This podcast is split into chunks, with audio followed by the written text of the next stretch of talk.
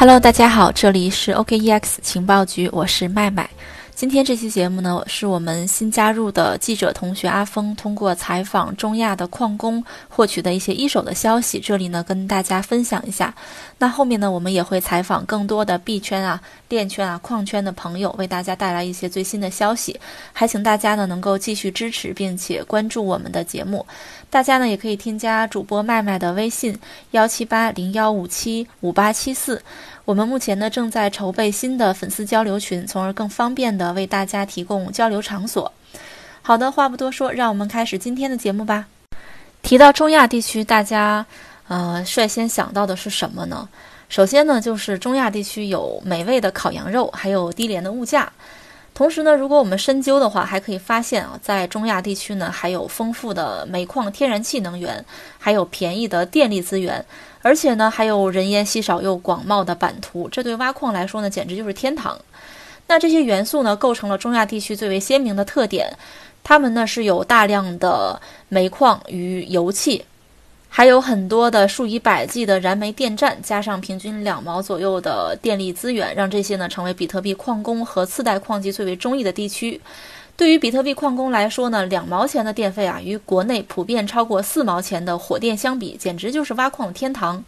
我们采访了国内早期出海挖矿的比特币矿工之一啊，他叫吴征。根据吴征对我们提供的爆料呢，说中亚地区的电费不到两毛，那些在国内没法开工的矿机都能赚钱了。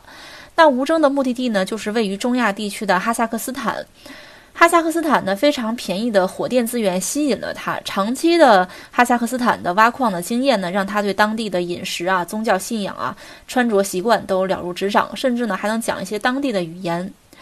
吴征是在二零一九年上半年就来到了哈萨克斯坦，属于最早一批到这边的矿工，后来呢就有国内其他的矿工也跟来了。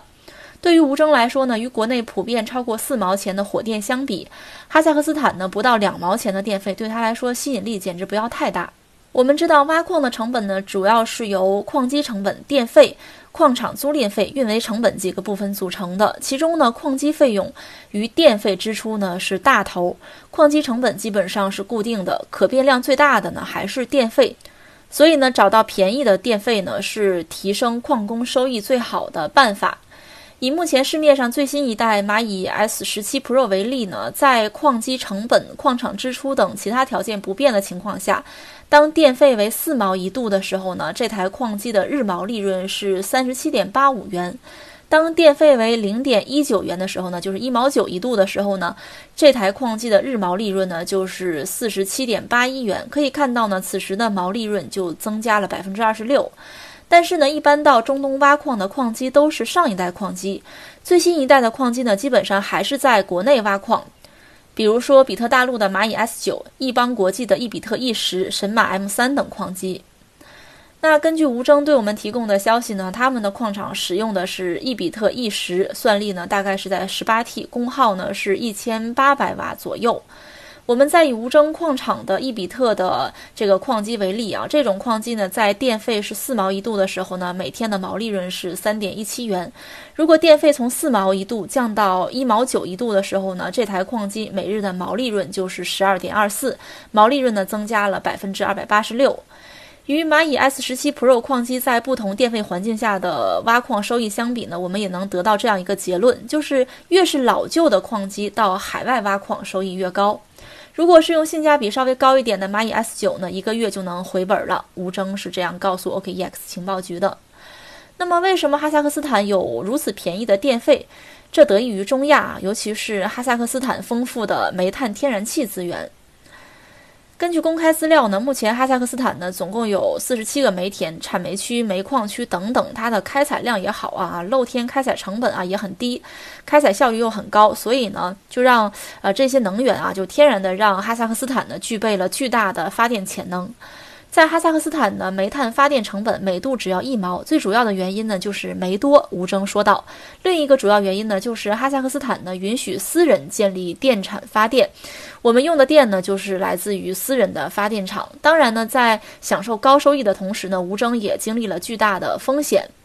海外挖矿的坑很大，去年呢就是二零一九年啊，在中东就损失了两千台机器。业内知名矿工莱比特矿池创始人江卓尔在谈到出海挖矿时的经历呢，他向 OKEX 情报局这样说道：“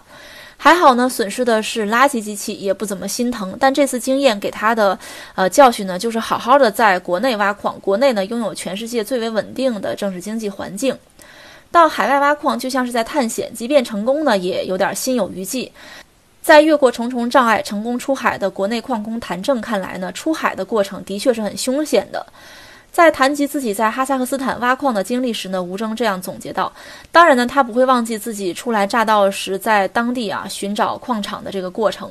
这个过程啊，可以说是与英国小说家罗伯特的作品《金银岛》中的小主人公吉姆的探险之旅非常相似啊。整个过程呢是跌宕起伏的。”首先呢，你要想办法把矿机运进来吧。这一步呢相对简单，不像到伊朗的那些矿工，矿机在海关那一步不好过。我们来哈国的时间比较早，就托外贸的公司呢全包这一块儿。但是到了第二步，就是找矿场啊。像在哈萨克斯坦呢，这里的工业基础本来就很薄弱，经济发展呢就像中国的九十年代初，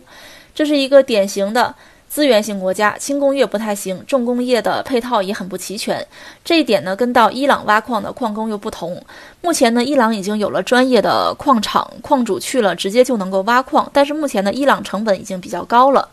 为了找到合适的矿场呢，吴征就四处的托当地关系，甚至呢想过三个方案去解决矿场难题。哪三个方案呢？第一个就是自建矿场，这种方式呢周期长，费用大，没有千万投资是无法开工的。第二个方案呢，就是租用居民的民房去挖矿，但这样呢，只能够小规模的挖，而且呢，拿到的电费也很高，矿机的声音呢，还十分的扰民。第三点呢，最优解就是找到废旧的工厂，这样呢，既能够距离居民区比较远，又能够呢用到工业电。于是呢，他们几个人呢，就开着吉普啊，在广袤的戈壁滩上狂奔。这就让他想到了美国西部淘金的探险家们，会不会有人在背后放冷枪啊？吴征强调了自己找矿场的过程。经过近一个月的搜寻与谈判呢，吴征最终在哈萨克斯坦北部地区找到了一处废旧的工厂。这是一处苏联解体时留下的旧工厂，高大宽敞，通风好，满足了吴征对矿场的所有的要求。最终呢，吴征第一个在哈萨克斯坦的小型矿场就稳住了脚跟。第一批八千台矿机呢，也在二零一九年年中顺利的点亮。虽然这里不缺电，但是呢，找到比较靠谱的电也是要费点心思的，因为给你供电的相当于你的合作伙伴，这要是不靠谱，敲诈你没得商量。吴征这样说道。比较幸运的是呢，找到这个废旧工厂，距离一家私营的火电站很近，这对矿场来说呢，还是比较靠谱的。合作伙伴之所以重要呢，是因为他们万一给你断电了，要求提高电价怎么办？江卓尔就遇到过类似的遭遇，他们呢另外一次尝试是到加拿大挖矿，但是呢合作伙伴太坑了，最终呢就放弃了。江卓尔告诉 OKEX 情报局，出国挖矿呢当然要用到当地的工人，但是在吴征看来呢，哈萨克斯坦人懒，国内过去的矿工干活一个呢顶当地的四个人，人力虽然不是最大的问题，但是呢这些呢会影响你工程的进度。当然，无论是运送矿机的风险，还是寻找矿场与稳定电力的困难，这些呢无法与当地政策带来的风险相比。实际上呢，我们挖矿行为并没有获得当地政府的承认，需要按时的上供。在哈萨克斯坦呢，挖矿用偷摸形容也不为过。谭正是这样告诉 OKEX 情报局的。无论是矿机运输，还是矿场搭建，又或者是电力合作，每一步呢都需要深思熟虑，否则呢就可能血本无归。那么，中亚地区的挖矿政策是否会有好转的迹象呢？作为中亚五国之一的乌兹别克斯坦，可能是这一片地区啊加密货币政策最为宽松的国家了。乌兹别克斯坦呢，也是频频的出台区块链相关的政策，就充分的说明了这一点。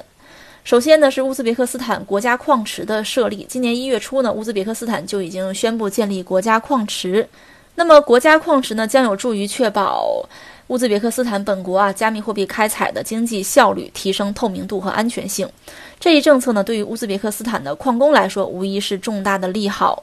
虽然此前呢，根据在二零一九年九月二十七号的一份声明，乌兹别克斯坦共和国内阁已经下令将加密货币开采的电费提高百分之三百，但是呢，这并没有阻碍乌兹别克斯坦矿工的热情。一位不愿意透露姓名的乌兹别克斯坦矿工告诉我们，OKEX 情报局呢说，他们的挖矿正在进行。同时呢，乌兹别克斯坦关于加密货币交易的政策对矿工来说也是利好的。在二零二零年一月二十二号呢，乌兹别克斯坦准备免除加密货币运营中获得的收入征税。草案指出呢，与加密资产的流通有关的法人和个人的业务，包括由非居民进行的业务，不是征税的对象。此外呢，乌兹别克斯坦还推出首个获批的加密资产交易所。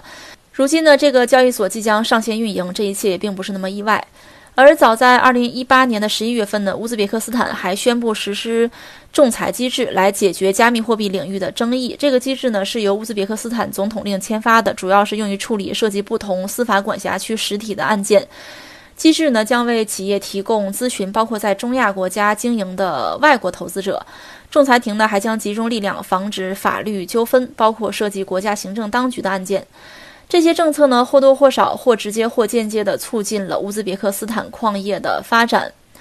那么，乌兹别克斯坦矿业到底发展的怎么样呢？我们辗转联系了一位从国内迁徙到乌兹别克斯坦的矿工。这位矿工说到呢，之前他们是在哈萨克斯坦挖矿的，目前呢，已经将矿机全部转移到了乌兹别克斯坦。